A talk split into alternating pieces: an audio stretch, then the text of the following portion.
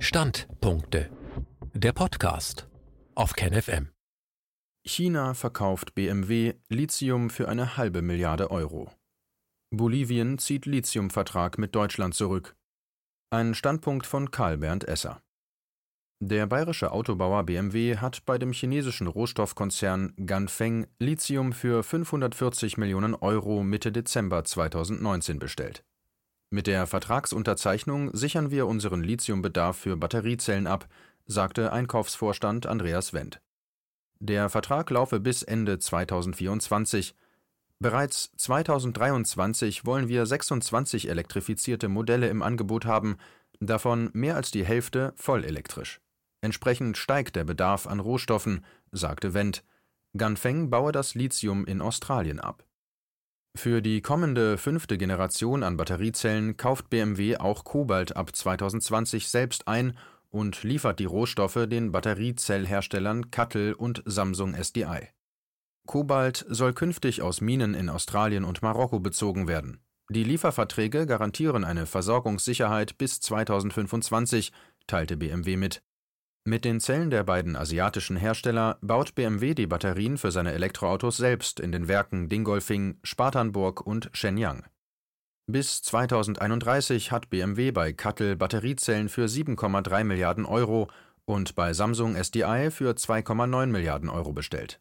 Damit sichern wir langfristig unseren Bedarf an Batteriezellen, sagte Wendt. In Europa wollen die Münchner 2025 jedes dritte Auto mit Elektro- oder Hybridantrieb verkaufen. Warum handelte BMW so schnell und umsichtig? Der Vertrauensvorschuss vom BMW-Konzern in das neu gegründete deutsch-bolivianische Staatsunternehmen YLB Yacimientos de Litio Bolivianos, kurz YLB, übersetzt bolivianische Lithiumvorkommen, zur Lithiumgewinnung ist weggeschmolzen. Im November 2019 hat Boliviens Regierung nach Angaben eines Regionalpolitikers ein Joint Venture zur Lithiumgewinnung mit einem deutschen Unternehmen überraschend annulliert. Die Anlage der deutsch-bolivianischen Staatsfirma YLB an der Salzpfanne Uyuni in Bolivien war erst am 9.10.2018 das Joint Venture zwischen der baden-württembergischen Firma ACI Systems Alemania GmbH (ACISA), der thüringischen K-UTEC AG Salt Technologies, zu DDR-Zeiten Webkali und der bolivianischen Regierung. Bolivien ist mit 51 Prozent am Gemeinschaftsunternehmen YLB ACISA E.M beteiligt der Konzern untersteht dem bolivianischen Energieministerium und wurde 2017 mit Hauptsitz in La Paz gegründet. Das Joint Venture beinhaltet Investitionen in Höhe von 1,2 Milliarden US-Dollar und der Bau dreier Fabriken in Bolivien, unter anderem einer Lithiumhydroxidanlage am Salar de Uyuni, wo aus den dortigen Lithiumreserven Kathoden und Batterien hergestellt werden sollten Geplant war von 2022 an eine Förderung von 30 bis 40.000 Tonnen Lithiumhydroxid im Jahr mit Investitionen von 300 bis 400 Millionen Euro. Damit ließen sich Hunderttausende E-Autos mit Lithiumbatterien ausstatten.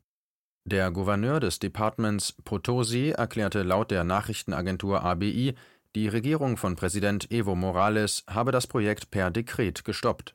Im Zuge der Unruhen von November 2019 wurde das Gemeinschaftsunternehmen mit Acisa per Dekret von Präsident Morales als eine seiner letzten Amtshandlungen aufgelöst. Der frühere Evo Morales sagt heute, wir prangern an, dass die Putschisten wie beim Erdgas die Absicht haben, unser Lithium an die transnationalen Konzerne zu liefern und nennt Juan Carlos Zuleta, der für die chilenische Regierung in der Nationalen Lithiumkommission gearbeitet hat. Das bolivianische Volk wird ihnen nicht erlauben, unsere natürlichen Ressourcen zu verschenken, sagte er in seinem Twitter-Account.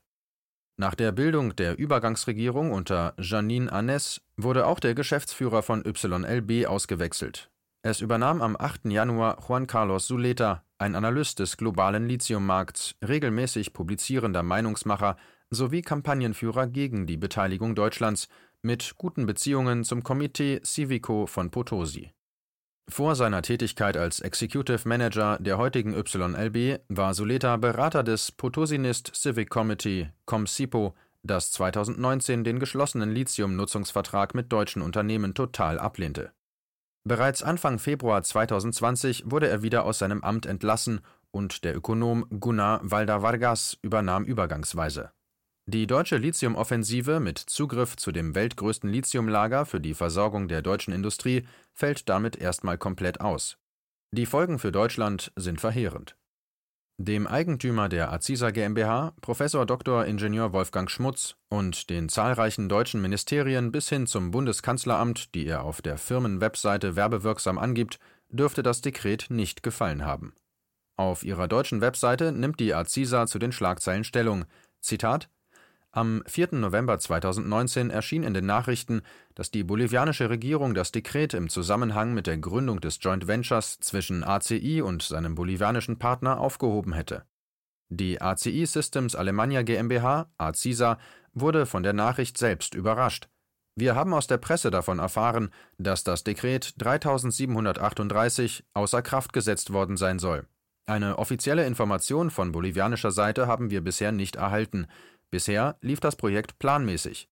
So erfolgte am 28. Oktober 2019 die Eintragung des Joint Venture Unternehmens YLB Aziza EM in das bolivianische Handelsregister.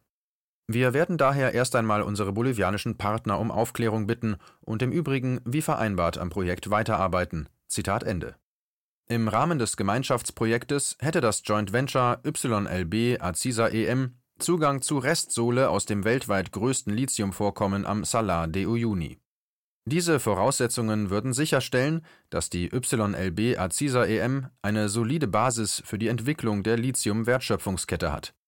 YLB Aziza EM wären wiederum gemeinsam für den Vertrieb und die Vermarktung von Lithiumhydroxid verantwortlich, das während der Laufzeit der Partnerschaft produziert worden wäre zur Gründung weiterer Partnerschaften führt YLB intensive Gespräche mit acht Konsortien aus verschiedenen Ländern, die sich als Partner für die Lithiumförderung anboten.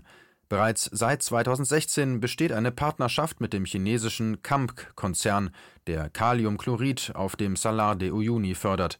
Die Chinesen sind allerdings interessiert an einer Ausweitung der Partnerschaft, um den großen chinesischen Bedarf nach Lithium zu decken, und haben diesen deutschen Deal offenbar verschlafen, meint man in Deutschland.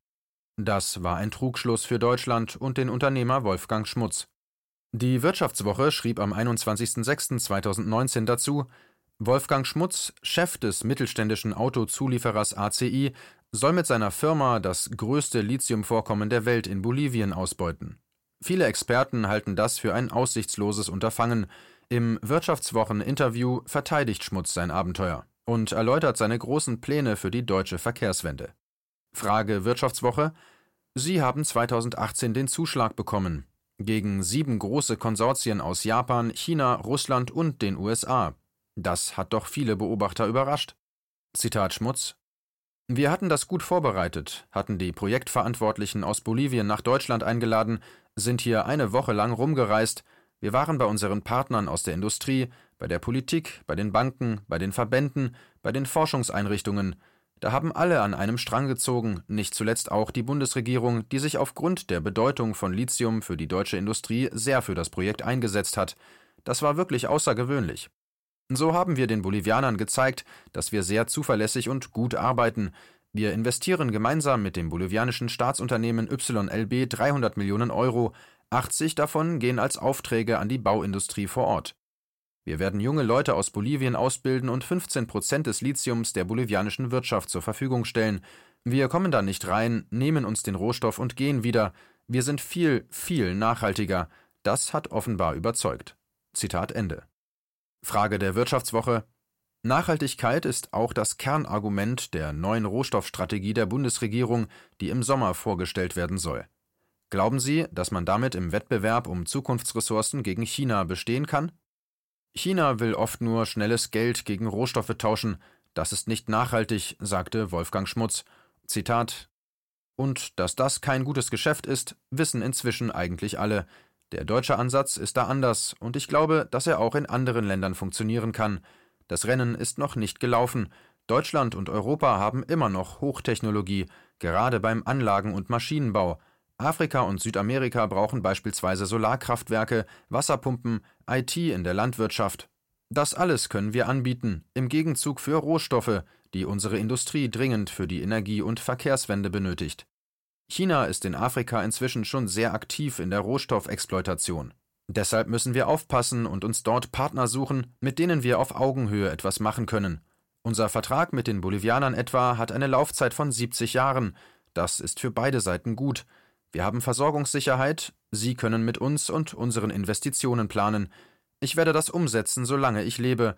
Dafür stehe ich gerade. Zitat Ende. Wolfgang Schmutz, Azisa, unterstützt am Firmensitz Rottweil den Verein zur Förderung der Straßenkinder in Bolivien e.V. Der Verein unterstützt finanziell, organisatorisch und personell ausschließlich die Fondation Arcos Iris, frei übersetzt Hilfswerk Regenbogen in Bolivien, ein Hilfswerk, das sich für Kinder und Jugendliche auf der Straße sowie vermehrt für soziale Projekte wie Kindergärten, Kindertagesstätten und Schulbildung einsetzt. Das Einsatzgebiet liegt vornehmlich in der bolivianischen Millionenstadt La Paz in rund 3600 Meter Höhe. Diese Unterstützung ist löblich, aber sie reichte offenbar nicht aus, die Regierung von Bolivien langfristig zur gemeinsamen Ausbeutung ihrer weltgrößten Lithiumlagerstätten zu überzeugen. Vielleicht hat sich der Konkurrent China mehr mit seinem Störfeuer jetzt einfallen lassen als Deutschland mit seinen einfachen Kindergärten. Eine strategische Lithiumsicherheit für Deutschland über 70 Jahre wäre es sicher wert gewesen. Fazit Lithium-Ionen-Akkus werden als Energiespeicher auch in Smartphones oder Akkuschraubern eingesetzt.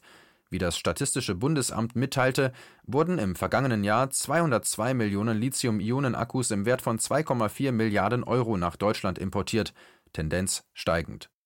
Im Jahr 2019 seien bis September bereits 190 Millionen Lithium-Ionen-Akkus importiert worden, etwa 40 Prozent stammten aus China, noch einmal so viele kamen aus Japan, Südkorea und Singapur. China lässt sich von Deutschland nicht die Butter vom Brot nehmen. Hut ab, der Deal mit BMW wurde gut von China eingefädelt. Ein Meisterstück, das ahnte wohl auch die Wirtschaftswoche bereits im Juni 2019 mit dem Interview von Schmutz zu Deutschlands Lithiumträumen in Bolivien. Die deutschen BND-Schlapphüte verbraten nur Milliarden an Steuergeldern und leisten für die deutsche Industrie nichts, aber gar nichts, fällt mir dazu ein, wenn der milliardenverschlingende Bundesnachrichtendienst, so wie das andere Dienste wie zum Beispiel in China, Frankreich oder den USA üblicherweise tun, seine eigenen deutschen Firmen über wichtige strategische Auslandsinformationen unterrichten würde, dann hätte man die Möglichkeit gehabt, rechtzeitig dagegen zu steuern. Die deutschen Gesetze verbieten das, sagt der BND. Die Schlapphüte lachen sich täglich tot, denn sie dürfen ihre Geheimnisse nur dem Bundeskanzleramt als direkte Aufsichtsbehörde verraten oder mit den USA austauschen. Den deutschen BND-Resident in La Paz sollte man in Rente schicken, denn Merkel und Altmaier wurden auch von der Kündigung überrascht. So hat China beide deutschen Firmen in Bolivien ausgebotet und gleich ein fettes Geschäft mit dem Autokonzern BMW vorsichtshalber für nur fünf Jahre dazu abgeschlossen. Im Krisenfall wird BMW dennoch kein Lithium mehr aus China erhalten, die chinesischen Frachter bringen diese seltene Erde dann von Australien direkt nach China und liefern Bayern dafür Oldtimer-Fahrräder aus der Mao-Zeit. Kein Elektroauto, kein Diesel und kein Benzinauto, nichts mehr geht. Das heißt, die Grünen werden sich richtig freuen und könnten von der restlichen deutschen Bevölkerung vielleicht kurz oder lang auf Helgoland verbannt werden. Frische Luft und eine steife Meeresbrise tut ihnen außerdem mal gut, und auf der deutschen Hochseeinsel gibt es sowieso keine Autos. Beinahe hätte ich's vergessen. Da hilft es nicht, wenn der BMW-Vorstand bei jeder Auslandsreise bei seiner Ankunft ein neues Diensthandy von BMW erhält, um einer Abhörmöglichkeit des Besucherstaates zu entgehen. Das Münchner Unternehmen Rode und Schwarz lieferte moderne Technik unter anderem an den chinesischen Geheimdienst zur Spracherkennung. Ein neues Handy mit neuer Nummer hilft also nichts, wenn das BKA Straftäter dadurch täglich findet, dann filtert man in China auch die Stimme eines BMW-Vorstands heraus und hört seine sensiblen Geschäftsgespräche mit. Das gilt natürlich ferner für andere deutsche DAX-Vorstände oder Geschäftsführer. Es sollte schon ein Handy mit Sprachumwandlung oder Sprachverschlüsselung sein, gibt's auch bei Rode und Schwarz in München, aber das wird wegen des hohen Preises vom deutschen Finanzamt nicht als Betriebsausgabe anerkannt. Manchmal spart man in Deutschland wirklich an der falschen Stelle.